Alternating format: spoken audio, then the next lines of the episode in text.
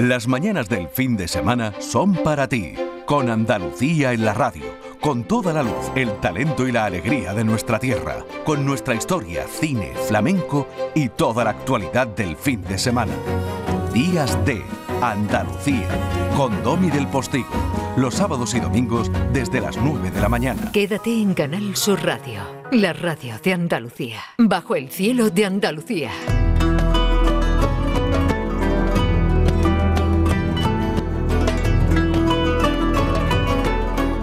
No se pueden imaginar los oyentes de Días de Andalucía aquí en la radio pública andaluza el mérito que tiene nuestro Indiana Jones Manuel Navarro. Buenos días, Manolo.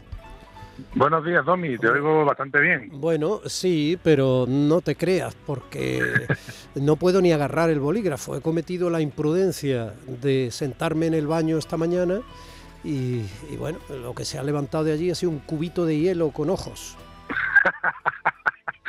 como si te estuviera viendo. O sea que la verdad es que hace bastante frío. ¿eh? Nosotros estamos en, en Javea, como sabes, en la costa de Alicante y hace bastante bastante frío también. No, y además los, los litorales hace frío en toda España prácticamente, por supuesto en esta tierra nuestra andaluza, pero los litorales eh, aportan ese puntito de humedad que se te cala hasta la espícula viral.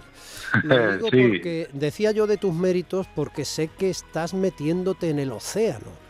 Estamos metiéndonos en el Mediterráneo, sí, sí, en el mar Mediterráneo, en este Mare Nostrum, porque el objeto de, de esta investigación, de este programa, es un es una bahía que ahora te voy a a, contar cómo es y a todos nuestros nuestros queridos oyentes. Pero chiquillo, ¿qué, necesidad hay de que te metas tú?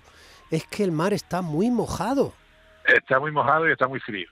Pero bueno, sabes que la tecnología avanza mucho y hay unos trajes estupendos de para el buceo, que son unos trajes que tienen 7 milímetros de grosor y otros que son semisecos y demás, y se puede se puede entrar perfectamente en el agua y además nos hemos traído a un buen amigo tuyo que es un gran especialista para, para el rodaje, a nuestro querido David Pérez, que sabes que en esa que se mueve como pez en el agua en esta, en esta David no siente el frío, ese es Terminator. Sí, no, después de aquí se va a la Antártida, o sea que no, no siente ni el frío ni el calor, ese, no le pican los mosquitos. no, no, es, imposible. Es, tremendo, es tremendo, es tremendo. es, un espectáculo. Y ahora mismo estamos, todavía no nos hemos desplazado a la bahía, que ahora te, te cuento, ahora mismo estamos en el, en el Museo de Javea, que amablemente su director Chimo nos ha cedido eh, una habitación interior. Te lo cuento porque estoy ahora mismo en las tripas de un museo, que creo que también es muy bonito, en, una, en una habitación con una gran mesa eh, rectangular en la que hay reglas, en la que hay lápices de dibujo, donde hay planos eh, arquitectónicos, donde hay bocetos de piezas, donde hay archivadores con revistas, con documentos y, y es una parte también bonita de la investigación histórica y arqueológica, eh, desde donde estoy sentado veo una casa noble enfrente con una persiana veneciana, una vista muy bonita y, creo que, que, es un museo que nos ha sorprendido mucho.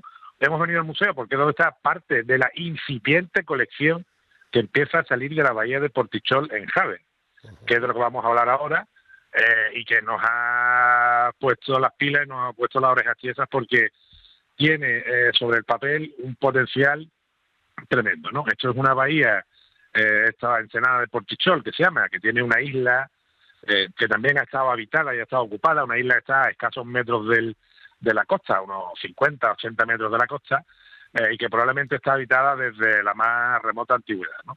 Con está, lo cual, eh, está bonito imaginarse eh, toda esa especie de bodegón de gran serenidad documental, ¿no? con los archivadores incluidos. Pero háblame de barco hundido. Sí, como te decía, la ensenada de Portichol es lo que se conoce como un puerto natural. ¿no? Entonces, la importancia del, del, de los hallazgos que están empezando a hacer ahora y que han saltado eh, de pronto a las páginas de la prensa nacional eh, por el precisamente por, por, la aparición, por el hallazgo de un tesorillo de monedas de oro eh, tardo-romanas del siglo III o IV, eh, que casualmente han aparecido en el fondo de esta de esta bahía de, de, de Portichol, 53 monedas concretamente, y bueno, está salido en el en toda la prensa nacional, en las cabeceras de mayor tirada, incluso te diré que ayer como anécdota en un conocido concurso de la 2 había una pregunta referida a este tesorillo, ¿no? Con lo cual ha tenido, ha calado hasta la, digamos, hasta las capas más esenciales de, nuestra sociedad. O sea, que, tú has, que tú has bajado al fondo del mar para encontrar monedas. No, nosotros nos bajamos al fondo del mar para ir con los arqueólogos, como siempre. Manuel, di la verdad eh, que nos debemos a nuestros oyentes. ¿eh? no, no, por supuesto, claro que es la verdad. Siempre eh, los arqueólogos lo que buscan es información. El verdadero tesoro del, del arqueólogo, del investigador, es la información. Por eso cuando alguien tenga la suerte de encontrarse con un bien arqueológico, bien sea una moneda, bien sea una ánfora, bien sea una cabeza que empieza a asomar del suelo de un campo, lo que tiene que hacer es no hacer nada, es avisar porque lo esencial es el contexto informativo donde está la pieza. Si una pieza se toca, se mueve, se cambia de posición, la gran parte de su información más importante se habrá perdido y será pues una faena para la ciencia y una faena para los arqueólogos. ¿Qué duda es decir, la moneda, la moneda puede tener... espera, maticemos lo de la cabeza, por favor. Bueno, claro, a veces sabes que se está arando en un campo y ve una cabeza de, de, mármol, claro, de, ah, de granito de una escultura, claro. Y que además muchas hay muchas esculturas, son muy curiosos, que le, a las que le falta la nariz, ¿no? Mm. Y precisamente es por eso, porque cuando se ha estado bien con un pico, bien con un, con un arado, eh, trabajando en el campo, pues el primer golpe, al estar la escultura mirando hacia arriba, pues se lo ha llevado a la nariz, que es la parte más prominente, como es lógico, ¿no? Mm. Entonces, por eso muchas esculturas no tienen nariz, ¿no? Sí, siempre salen beneficiados los personajes chatos. Claro, los chatos se benefician, efectivamente. Las narices aguileñas para eso son mucho oh, más sufridas. sí. sí. y si tienes la gripe como tú yo, no te digo nada. Así que, así, que, no, que decir que hay que, que es siempre es clave que los contextos no se alteren, porque entonces se altera, hoy en día sabes que le hemos contado algunas veces que en cualquier excavación ya se puede extraer hasta ADN del sedimento de la propia tierra, ¿no? Con, lo, cual, imagínate la tragedia que es que alguien llegue y remueva algo, ¿no? Entonces, por supuesto, nosotros siempre acompañamos a los arqueólogos y vamos haciendo, vamos viendo y vamos rodando lo que ellos eh, hacen, lo que ellos van delimitando, las zonas que van marcando, que es lo que están haciendo eh, ahora, las cuadrículas, están empezando a excavar, porque en el fondo esta es una bahía que la gran importancia que tiene es que probablemente sea un gran puerto natural de la antigüedad que es desconocido hasta ahora. Y hay un dato que es demoledor y es que han aparecido ya hasta el día de hoy sin excavar prácticamente casi nada. Han hecho apenas dos campañas. ¿eh? Eh, han aparecido 200 anclas, 200 anclas, desde época, eh, desde el siglo VI, VII antes de Cristo hasta, bueno, hasta casi tiempo reciente, hasta, hasta el 1800 aproximadamente. Que haya 200 anclas significa que el famoso pez come anclas anidaba allí o que hay 200 barcos hundidos. Claro, hay 200 barcos hundidos y eh, que quiere, si, si alguien es capaz de hacer la proporción, imagínate los barcos que han pasado. Es decir, como para que en dos campañas de, exploración ya hayan aparecido 200 anclas de diferentes tamaños. Hemos visto, y aquí en el Museo de Javes hay algunos cepos, cepos en la parte horizontal eh, superior del ancla, digamos, no la que es metálica. Lo que pasa es que las anclas se rellenaban antiguamente, el, el material era madera, que llevaba el metal digamos, en los extremos, ¿no? Y hay algunas que tienen un metro sesenta, un metro setenta de, longitud. Eso quiere decir que ahí se amarraban eh, barcos grandes a través de un muerto, que sabes que hay una maroma, un cabo grande, se atracaban barcos barcos muy grandes. Quiere decir que probablemente este este puerto natural fuese, porque además en la isla que está en medio de la Ensenada hay agua dulce, que es una curiosidad, y hay aguas termales, es un sitio bastante alucinante, es paradisíaco realmente, ¿no? Entonces, probablemente fuera una aguada camino de las Pitiusas, camino de Ibiza, ¿no? Eh, que sabes que es una isla que también tuvo una importantísima presencia eh, fenicia y cartaginesa, ¿no? Sí, una isla muy, muy Para el imaginario colectivo, yo creo que en parte, desgraciadamente, eh, Ibiza parece que comenzó en Pachá, ¿no? Pero no. No, no, no, no. Comenzó, comenzó mucho antes y su nombre viene de, se lo da un dios que es Ebusus, que es un dios que que a lo que se refiere es que no había animales ponzoñosos en la isla. Cuando llegan los primeros fenicios, se dan cuenta que en la isla de Ibiza no hay animales ponzoñosos, no hay serpientes, no hay lagartos venenosos, no hay nada, no hay escorpiones, y entonces de ahí le viene el nombre. No era, poca virtud. No, no, no era poca virtud. Eso favorecía muchas cosas, no solo la parada en la isla, que la merecía de por sí. Claro, y a la habitación, claro. Eso es, eso es. Claro. Entonces, probablemente esto sea uno de los, porque está en la ruta marítima, probablemente esta sea la última parada antes de dar el salto hacia la isla de Ibiza, ¿no? Sabes que en la antigüedad la navegación fundamentalmente era una navegación de cabotaje, era una navegación próxima al litoral, en la que se iban identificando eh, los diferentes eh, hitos geológicos y paisajísticos. Eh, de ahí viene el culto a los cabos también, que alguna vez hemos hablado de él. Si recuerdas cuando hablábamos del cabo de, de Trafalgar en, en Barbate. Eh, y claro, esta zona es una zona que está llena de cabos también. Es el final, es la zona más este de la península. y, y probablemente exista también algo en esta isla, puede que hubiera un santuario también. Es una hipótesis que barajan los, los arqueólogos y eh, sobre todo lo que, insisto, lo que más llama la atención es esa concentración alucinante de, de anclas, de que además tienen cronología, ya te digo, desde prácticamente el 1000 antes de Cristo hasta el año 1800.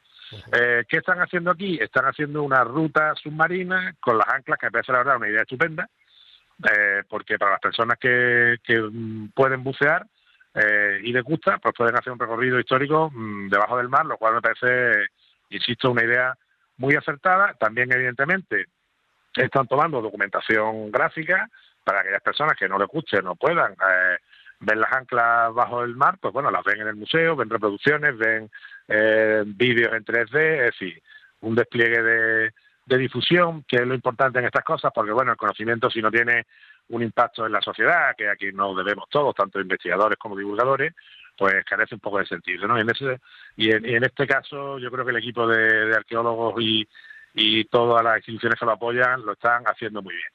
Eh, estamos en una campaña en la que ha habido muy mal tiempo en las semanas previas.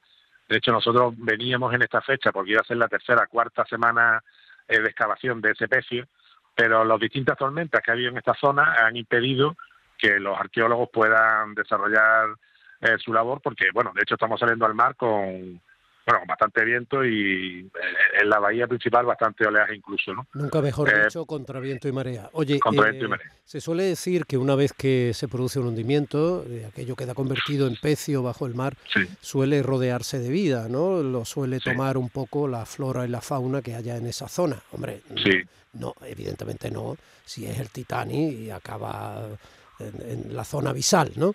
Eh, ¿Cómo está esa, esa zona? Está muy, está muy vivo. La Ensenada tiene una pradera de posidonia bastante importante eh, y hay una fauna y una cantidad de peces en los alrededores del pecio pues bastante bastante grande también. Hay bancos de barracuda, hay congrio, bueno, hay lubina, hay herrera.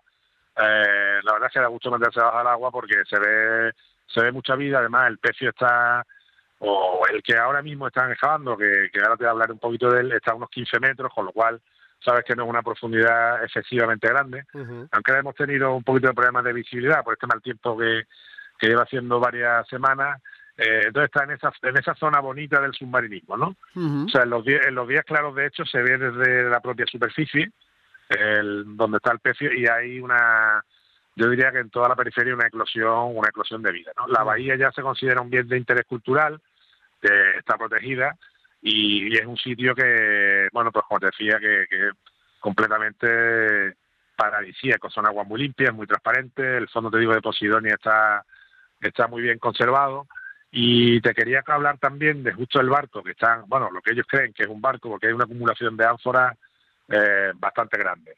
Entonces, cuando ves ánforas cerámicas que están colocadas en orden, los arqueólogos saben eh, era el orden en el que se subían en, las embarcaciones dependiendo de la época. ¿no? Bueno, por simplificar, los fenicios la ordenaban de una manera, los romanos ordenaban los cargamentos de otra, y viendo en el fondo la colocación de las ánforas, de la secuencia de ánforas, pues ya pueden deducir que hay efectivamente un pecio y, bueno, parece que no de, enormes dimensiones, pero sí de cierta importancia y también siguiendo sus propias indicaciones, ellos creen que no es el único que hay. Es decir, ellos su, su hipótesis es que esta ensenada, esta bahía natural, insisto, partiendo del gran número de, de cepos y de anclas que, que ya se han excavado y que se han detectado, eh, pues que tiene un patrimonio subacuático pues muy muy importante y en el que, bueno, como te decía al principio, han aparecido estas monedas de oro, ¿no? Con lo cual, eh, bueno, cualquier cosa es posible. Y yo creo que cuando tiene un horizonte tan grande por delante, pues es muy emotivo, es muy emocionante, porque, claro, a veces contamos proyectos que ya están muy desarrollados, que se sabe mucho de ellos, que se ha investigado a fondo, y en este caso estamos en la fase incipiente de un proyecto, lo cual yo creo que nos da poca certeza todavía, porque se llevan dos campañas, la tercera es esta, que prácticamente van a volver a retomar ahora, pero eh, nos da el horizonte de que año a año eh, van a ir eh, apareciendo, van a ir excavando más cosas, van a ir sabiendo más de cómo operaba este puerto en la antigüedad y yo creo que se puede convertir en uno de estos sitios de referencia en el Mediterráneo por la gran concentración, insisto, de materiales que hay en ese fondo, que es un fondo además que está a 15 metros, así que es que, como decía, que no es, mm. no hay que bajarse 80, 90, que tú conoces el mundo del buceo perfectamente y sabes que la dificultad metro que se baja, metro que aumenta, ¿no? Eh, en cambio, esto está en una dimensión muy humana, por decirlo eh, de una manera sencilla. Bueno, y además, sí. Eh, no tenemos más tiempo, Manolo. Yo voy, a, voy a hacer hincapié hincapié fundamentalmente documental. la próxima vez que vayamos a comer, vamos a un sitio en condiciones, porque sigo sin creerme que no te encuentres tú alguna monedita ahí debajo. no, no, y además si me, la, si me la encontrara no la tocaría, porque yo soy muy bien mandado, como sabes. Es verdad, eso es verdad, reservo yo. Reserva tú, sí. un abrazo fuerte, cuídate mucho, cuídate mucho. Días de Andalucía, con Domi del Postigo, Canal Sur Radio.